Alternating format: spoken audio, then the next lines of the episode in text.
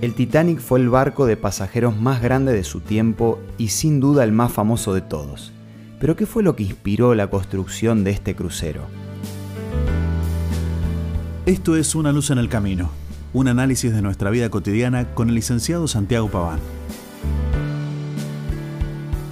A principios del siglo XX se hallaba en pleno apogeo el comercio entre Europa y Estados Unidos. Esto causó una gran demanda de viajes transatlánticos y generó una amplia competencia entre las empresas de barcos. Por un lado estaba la compañía Cunard, que revolucionó el mercado con sus cruceros gemelos Lusitania y Mauretania. El Lusitania tenía la capacidad para 2.200 personas y viajaba a 46 kilómetros por hora. Sus salones y comedores de primera clase estaban al nivel de los hoteles más lujosos de Europa. Por el otro lado estaba la compañía White Star Line, que para poder competir con Cunard creó nada más y nada menos que el Titanic. El Titanic podía recibir más pasajeros, era más grande, más lujoso y con mejores salones que el Lusitania. Tenía ascensores, bibliotecas, salones para fumadores, gimnasio y pileta. Pero lo que más destacaban para poder competir era su avanzada tecnología que le daba más seguridad. Su descomunal casco de acero estaba sellado por 3 millones de remaches. Tenía 17 sectores independientes para impedir que se hundiera. Su sistema de comunicación estaba equipado para informar cualquier problema que pudiera surgir. Sabiendo todo esto, ahora se entiende por qué sus constructores decían ni siquiera Dios sería capaz de hundirlo. Pero como todos ya sabemos, el insumergible, que era el orgullo de toda una generación, quedó sumergido en lo más profundo del mar.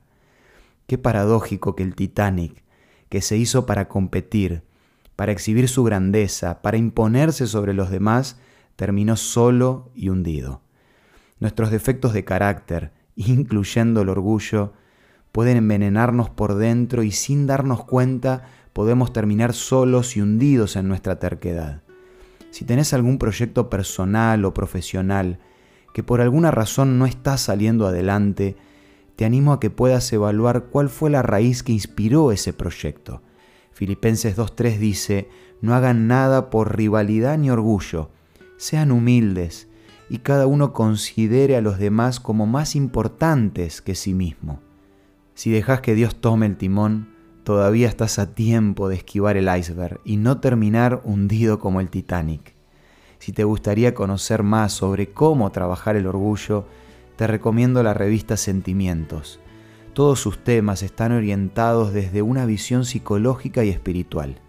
Podés pedirla de forma gratuita de la siguiente manera. Envíanos un WhatsApp al 1162 26 1229 o búscanos en Facebook como Una Luz en el Camino los temas de la revista Sentimientos te van a ayudar a desarrollar un mejor carácter y de esa manera aprender a vivir un día a la vez. Esto fue Una luz en el camino.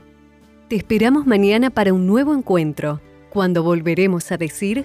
Permitamos que a lo largo de las horas de cada día Dios sea una luz en nuestro camino.